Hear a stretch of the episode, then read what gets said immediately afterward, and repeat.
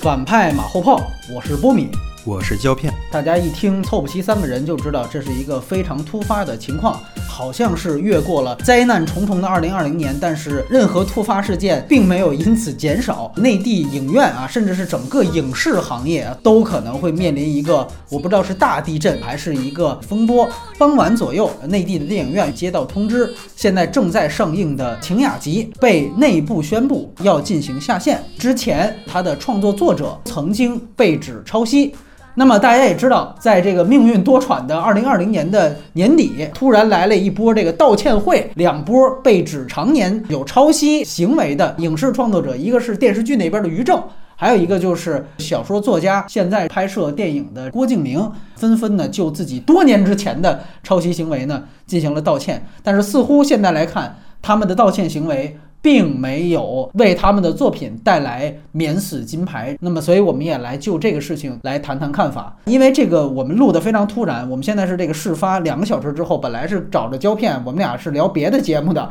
坐在这儿发现有这样一个事儿，所以呢，临时把胶片当壮丁，就简单关于这个事件几句感想。我觉得是一个极其突然，但好像之前也有某种预兆的一个事儿。但是当这个事儿真的发生之后，你还是挺震惊的，就你会觉得它其实还是挺恐怖的一件事儿。嗯咱们说小四抄袭这个事儿，然后他后来又道歉，嗯，这一系列的操作其实本质上和秦雅集没有本质关系，嗯，它本身是一个观念意识对，来去对 下的一个判断，而不是一个确凿的法定结论。这个事情是越想越恐怖的。那也就是说，嗯我们将来很有可能，只要稍稍一带节奏，嗯，只要稍稍炮火一集中，它这个电影是不是就有可能涉及到巨大的一个供应的灾难？这个是越想越不对劲儿。它其实就是一个政治在影响法律进程的事情。嗯啊，当然还有一个我们说行业内部的之前一个事件吧，就是大概在去年年底十二月二十二号左右，部分影视从业者其实就是一百多个编剧嗯写了一封联名信嗯，呼吁公开抵制于正。和郭敬明，当然，因为那个时候正好是《晴雅集》准备上映的时候嗯，所以说他在那个风口浪尖儿拍出那么一个联名信。那在这个信中呢，其实谈到了一个观点和理由，就是说，像于正和郭敬明是已经在法院判决后还拒绝执行法院的道歉。也就是说，这样的人，他们是拿法院的判决当成一张废纸，所以他们才要以这个大字报的形式来进行呼吁抵制，而且在其中呢，直接斥责郭敬明、于正为文贼、文革大字报的这样一个风范啊、但是呢，其中也涉及到，就是说原来有法院判决这个事儿，你个人觉得就是他们提出的这个抵制的理由是不是呃有点道理？呃，抵制理由它有道理，但它不能形成一个决定因素。在我看来，我有点找不着由头。唯一找的由头就是郭敬明的新电影要上映了，就是你怎么还能再拍新电影？哎哎哎就是这样一个由头哎。但这个事儿还是跟他以前的抄袭没有关系，你知道吗？就你在这个时刻做这样一件事儿，本来你在行使一种所谓正义的事情，但是嗯这个正义事情变成了一种阴谋论，就好像当年小崔老师炮轰冯掀呃小刚对哎掀起了整个行业的这个大的这个浪潮嗯嗯，他这个是有什么因素裹挟在里面的吗？嗯嗯，为什么在突然间在这个时刻有这么一个连环锁嗯发生了？它让我觉得正义的事情又变得很可疑，是就这个事儿让我非常的矛盾。抵制抄袭这是一定的，他用说吗？就抵制抄袭这件事情是一定的，嗯但是它发生在这个时刻和这样的成果，嗯让人很恐怖。对他会被反噬的。将来这批人当中，多少如果有涉嫌到这个问题，是不是也被封杀？而且“封杀”这两个字也非常的坚决，嗯你的词汇都是封杀，就是你要干死他。对对对。这个事情就很可怕了吧？我反正一直觉得就是匪夷所思。你刚才也提到郭敬明呢，实际上是他就有前科。当然来说，现在秦雅集说也被说指出抄袭，这咱们待会儿说、奇异博士啊。嘛对，奇异博士这，但是有一点，郭敬明确实原来判过，嗯，就这个人身上是背过案子的，而且是他输了，嗯但是他不执行。好多人一定就会问，为什么像郭敬明嗯这抄袭的案子这么多年了，怎么就到这个时候突然？国家出手了，显然它已经不是一个简简单单行业范畴了。我说这么几件事儿，大家可以去想一想，就是这一个半月以来，在整个国家层面有两项最大的云外交的成就，一个是十一月十五号。我们签订了一个区域全面经济伙伴关系协定，简称叫 RCEP。还有一个是年底，也就是在前几天，我们跟欧洲欧盟签订了中欧投资协定。这两个是非常高级别的协定，也都是各国家的一把手，就是头号领导人出面牵头的级别。那么这两个重大的外交成果，最关键的协议内容。注意，最关键的协议内容就是知识产权，其中十月十五号签订的 RCEP 当中涵盖了二十个章节，其中第十一章节是专门对知识产权做出了规定，而这个知识产权章节是所有这个关系协定当中内容最多、篇幅最长的章节，也是我国迄今为止签署的自贸协定里面纳入内容最为全面的。知识产权章节，能明白这意思吗？然后在十一月三十号下午，政治局专门就加强我国知识产权保护工作进行了第二十五次的全体学习。这其中的所有通稿，大家可以在所有的官方媒体当中查阅到全部学习精神。其中所有每一条全部都是以领导人讲话这样的一个最高级别来牵头的。其中一句话摘录给大家听。对群众反映强烈，社会舆论关注侵权假冒多发的重点领域和区域，要重拳出击，整治到底，震慑到位。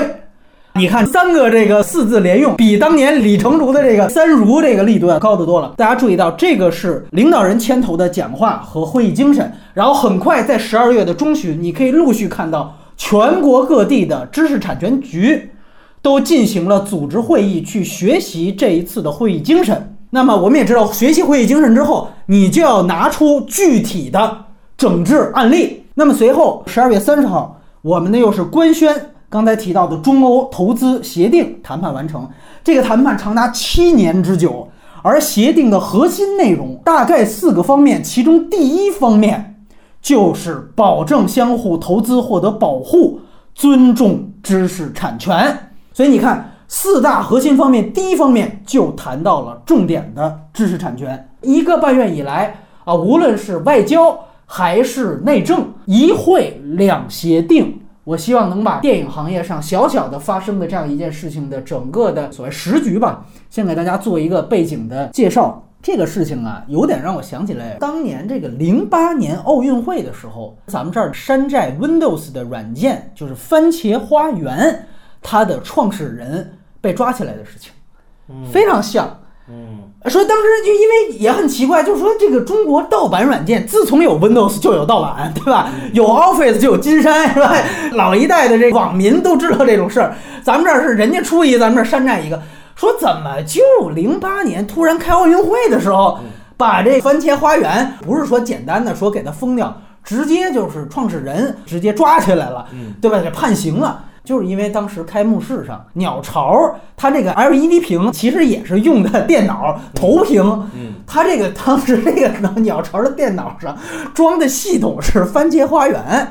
完了，这个当时咱们说奥运会，那简直万国来朝啊，其中就包括了当时的世界首富比尔盖茨。嗯，你说比尔盖茨坐在下边一看，因为当时吕像克贝松黑猫，哎，你说那 个黑猫，对了，完了，当时也知道，像美国时任总统小布什什么也都坐在那儿，嗯，估计也是点了个炮，就说怎么会出现这种情况。嗯，那咱们一看这个面子啊嗯得哎面子太挂不住了，那就得办，哎就得这个整这种事情。虽然这一次大家可能觉得二零二一年头一遭，但是你放到一个更长的维度，哎很常见，嗯哎很常见，可以说就是大的政治时局出现变幻之下，一次运动整风式的维护知识版权的行为。那么显然，这次使用的是类似于行政指令的方式，嗯而并非程序上更为严谨的司法系统，对吧？因为那个像于正跟小四的这种行为，就是你即便判我输了，我就置若罔闻也有可能。所以这次干脆在这样一个大的局势之下，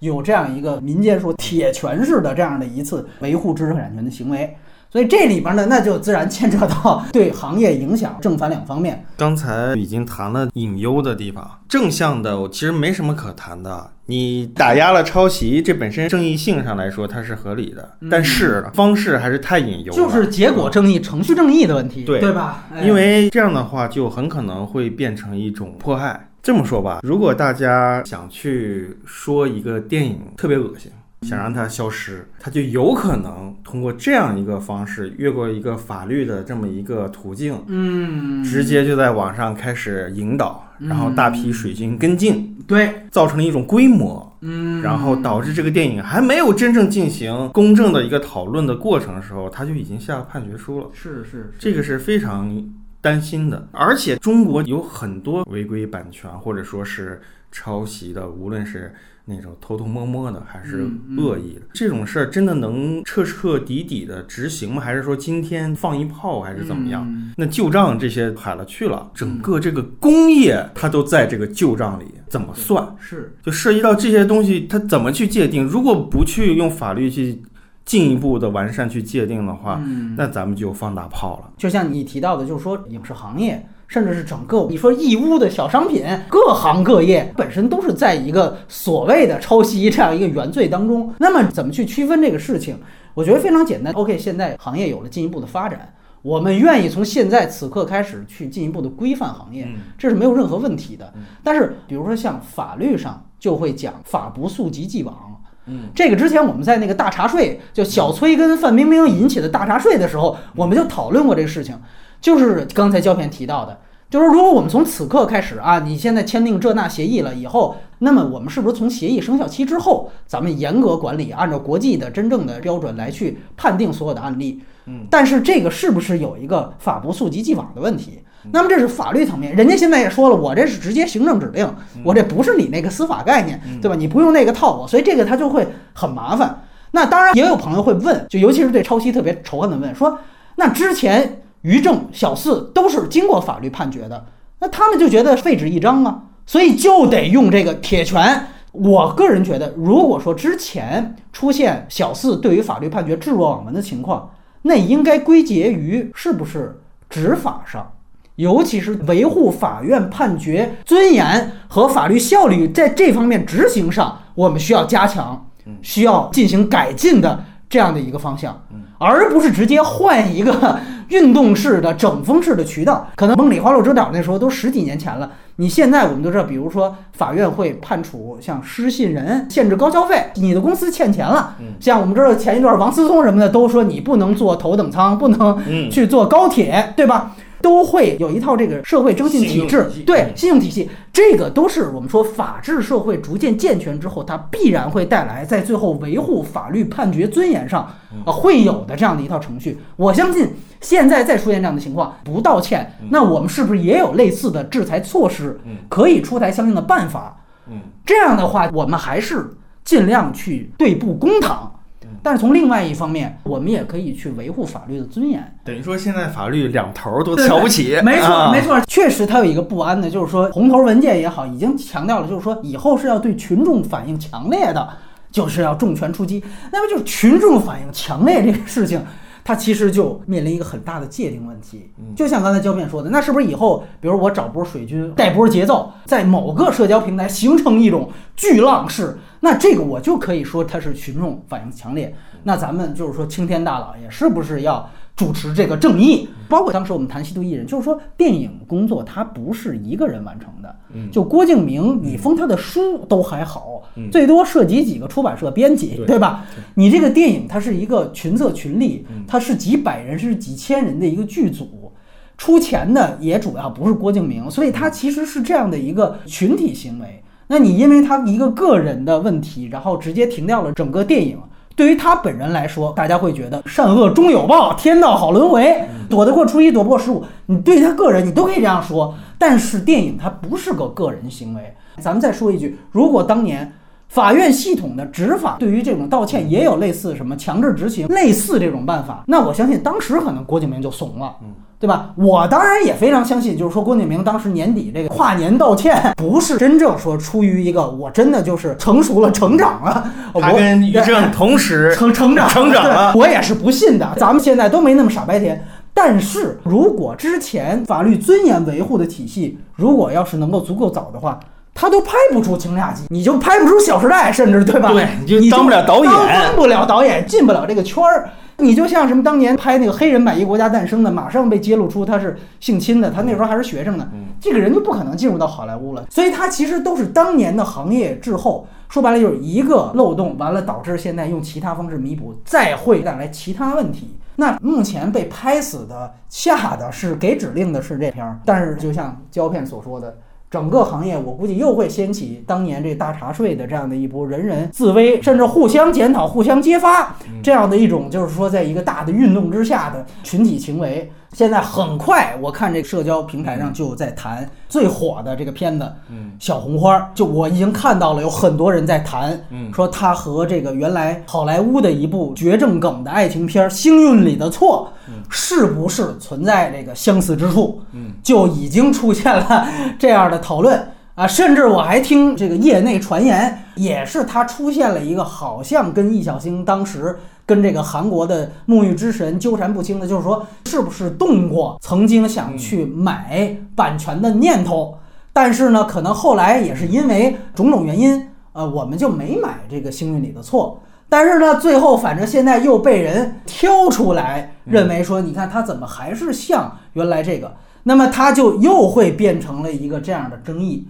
本来呢，这其实就是我们说豆瓣儿的一篇文章，嗯微博上的一段儿短评。但是现在因为出了这样的一个铁拳出击的行动，大家就会觉得，哟，是不是这样的情况也会接踵而来？我觉得不排除有这种带嗯节奏啊，咱们不说带节奏这种恶意的吧，嗯，或者说他就是喜欢另外那一部作品，而延伸出了对新作品的一个排斥。我觉得大家最好是每个人都去求证一下，你可以去看一下《幸运里的错》，嗯，可以去看一下小红有花这个问题哎，哎你觉得好像它好像有问题，你看一看，每个人对这种观看的观念都是非常主观的。我现在此时此刻就是一个中立的态度，你可能可以喜欢之前的作品，所以你投放很多感情，嗯或者说你喜欢这个小红花，他怎么可能做这种事情？都是不太够严谨的。对对，现在的情况就是这两方面东西中和了，因为很有可能你就会在你自己还没有太明白的情况下，你就卷入这种批判大浪潮里面去，这是特别危险的。那有一点点相似，那是不是周星驰也可以去告易小星啊？那今后怎么去评定致敬、抄袭？法律都得看舆论去下结果。是，就它本身应该是个倒逼的过程。你像在西方国家，它肯定是判例更多嗯，它经验更多，是对吧？肯定是好莱坞多少年以来，咱们看那曼克，对 吧？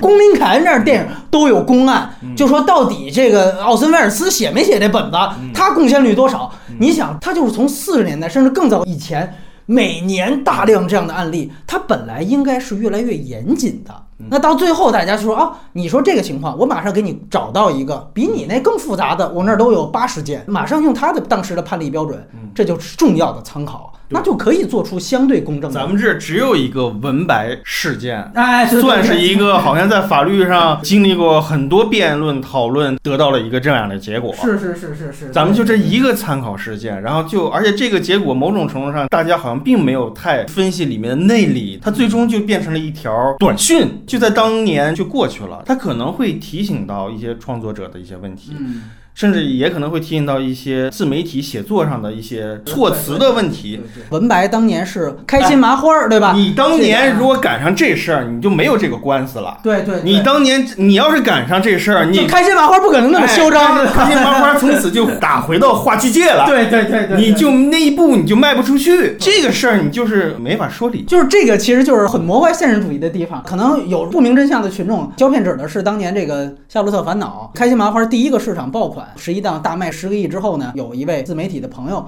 他呢发了一篇文章，说这个是抄袭的《教父》导演的旧作，使得呢这个文章呢，你按照现在标准也算是群众反应强烈嘛，这个文章传得非常的猛。但是在与此同时呢，开心麻花那边非常愤怒，就反告了他诽谤啊各种方面。开心官麻司花它胜其了实这个本身是判的是名誉权，对对对，它没错并没有真的对这个抄袭本身作为一个根本性的落点。对，它只是逻辑论证的对其中一个链条。对哎我就记得当时有一个争论的焦点，开心麻花那边的这个律师团队，他抓住字眼是说，他说我们全程抄袭，这就是问题。嗯所以对，所以你看，他其实最后哪怕赢了官司，你也要注意，嗯他只要证明我没有全程抄袭，你就对侵犯了我的名誉权了。对吧？你说全程抄袭，那你就得证明从头到尾都 是哪个词分镜哪个？片子是全程抄袭另外一片子？就是《重返二十岁》是翻拍，奇怪的他也不是全程翻拍，那都得有自己的东西。但是还是那句话，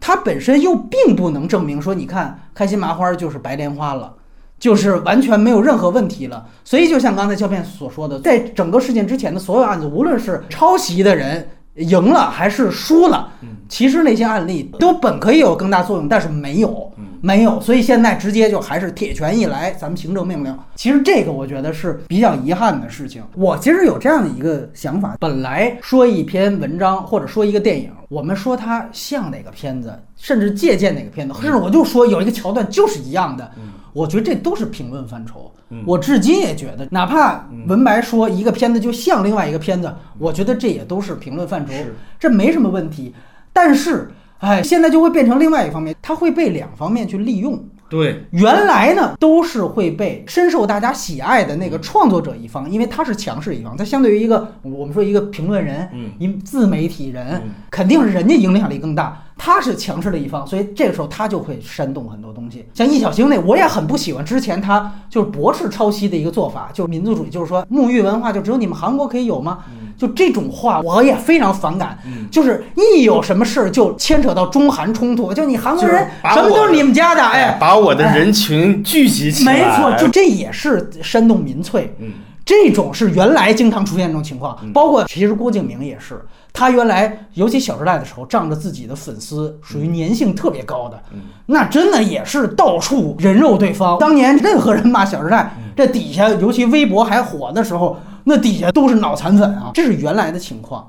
那么现在情况又陡然一下变化，又会担心形成所谓舆论反响，完了直接就导致电影被禁映。但我想说，就是其实评论范畴就是评论范畴，以后仍然可以就一个电影去说挺像哪个，或者说我觉得它不如原来哪个，我觉得这都可以，它仍然是评论范畴，只是被什么人加以利用的问题。我们还是要分清这个因果链条，这个我觉得都是牵扯出来的方方面面。其实最后吧，你个人觉得运动是吗？它也有一个，也不能说好处，也有一个特点，就是它可能就是这一阵风儿。咱这么说吧，就是还是拿番茄花园这事儿举例。嗯，那你说零八奥运会举办之后，嗯中国就没有山寨软件了吗？嗯，呃，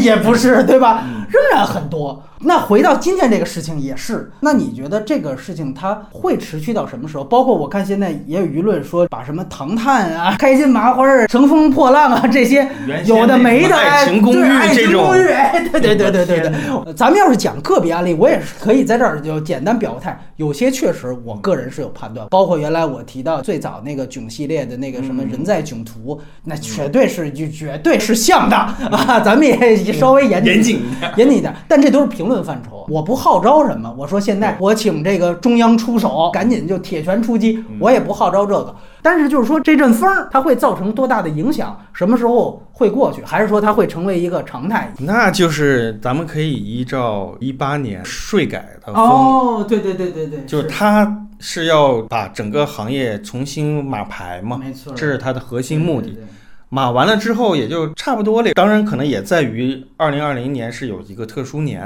你还码什么牌就没牌打，你对就对对对那这个事儿，它也是因为看贸易协定的这个效力对自己占有利到多久为止，确实也不太能确定这件事儿。嗯对但是这个事儿的规律大概就这么个规律。还有一种可能呢，就是说，其实这个事情只是一个杀鸡儆猴。上有政策，下有对策嘛。咱们说得学习会议精神，那么领会之后，我总得拿出出我领会领导精神的一个证据吧。您看我这儿把这两个、这三个严肃处理了，嗯但是以后关心别的领域去了，对吧？嗯那么这个事儿不过了，它可能也就是起到一个震慑作用，可能就到这儿了。嗯但是程序正义与否，它结果带来的这个初衷，嗯我觉得会带来一个事情，起码让很多打引号疑似的曾经有这种抄袭前科的嗯，某某某某某某某啊，掂量一下，哎，掂量一 下，追根溯源，你说所有的创作团队，哪怕说导演不这么想，就创作团队所有人，包括出资人想赚钱的，嗯他们有没有说我就是打这个擦边球，嗯这个念头有没有动过？这都是只能扪心自问的事儿，嗯对吧？嗯那么以后咱们就哪怕是避嫌，我也要撇清关系。我们之前也说一个挺好的例子，我也一直挂在嘴边上，就是三枪。后来人家科恩来中国都说，这个你这个片子拍的。完全没必要买我们这血迷宫嘛，嗯这完全俩东西，嗯而且张伟平原来也是，嗯就是掏足了版权费，都不带砍价的，嗯说掏了五百万美元，就那片当时成本就不到这个数，你知道吗？哎特别牛逼， 直接就打钱，就真是牛逼。这个就是一个非常好的一个案例，包括还有也是徐峥他们公司主抓的，就超时空同居，对吧？他其实是买的韩国的韩剧这个《浪漫满屋》，嗯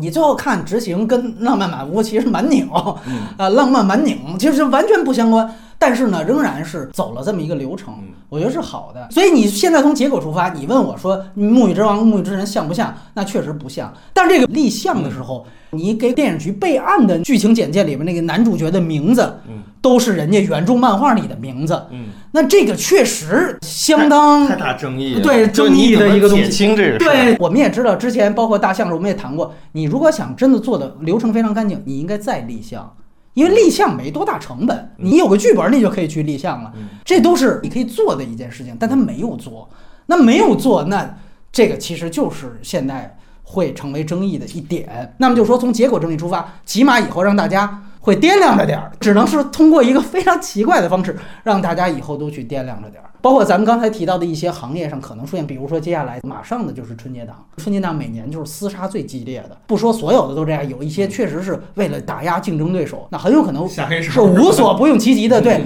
那现在有这么一整风的一个运动，是吧？那是不是会被利用？所以以后哪怕就是说大家不是出于真正尊重，而是出于恐惧，嗯啊，就包括郭敬明道歉，我觉得他们都是出于恐惧。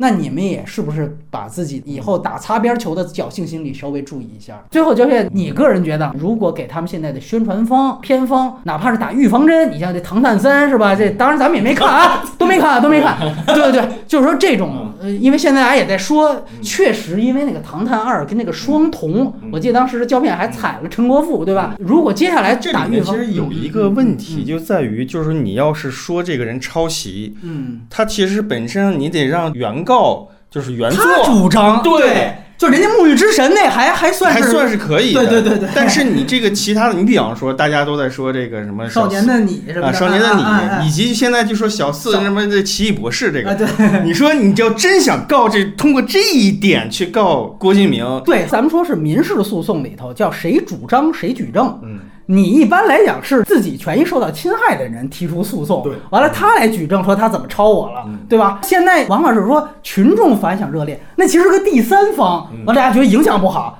下个指令给他封了吧。就这个其 实也不是司法系统的那套是是行为逻辑，那是谁主张谁举证。说个笑话就是，你看《星域》里的错，我查，因为原来是福斯的，那《星域》里的错现在也归迪士尼的版权，嗯哎《奇异博士》也是迪士尼的，对吧？ 当然，人家原来是什么《赛车人总动员》，嗯那确实是太傻逼 了，那个犯得上犯不上，对吧？你《赛车人总动员》那程度确实有点太操蛋了，那就是蠢蠢，对，也得联系上一个事儿。现在都说拜登政府有可能让这个迪士尼的这个原来的总裁啊吓，尿了那个他万一要当了驻华大使，我跟你说，这又不简简单单是生意问题了。嗯当然，好的方面就是以后咱们要跟中美干仗，那就随便抄是吧？ 也不能这么说 啊，也不能这么说。嗯但是如果比如说拜登政府有跟川普不一样的地方，嗯咱们要表示表示，对吧？人家要是跟比尔盖茨当年似的提了一两句，觉拉得几个来，哎，对对吧就是吓人啊谁也说一下这，包括我看现在《无依之地》很快出资源了，《无依之地》它其实是迪士尼的，不是说这个欺软怕硬，躲着大的托拉斯走，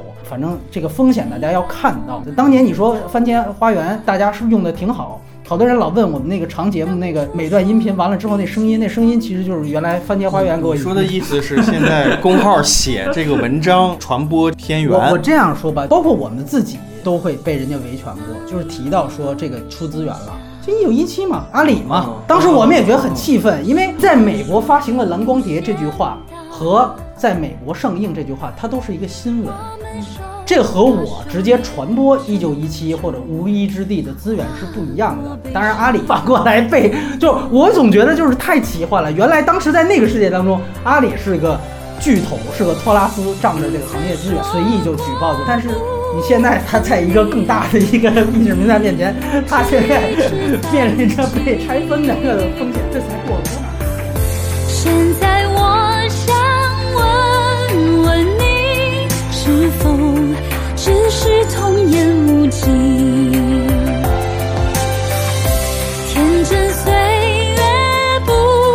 忍欺，青春荒唐我不负你。大雪求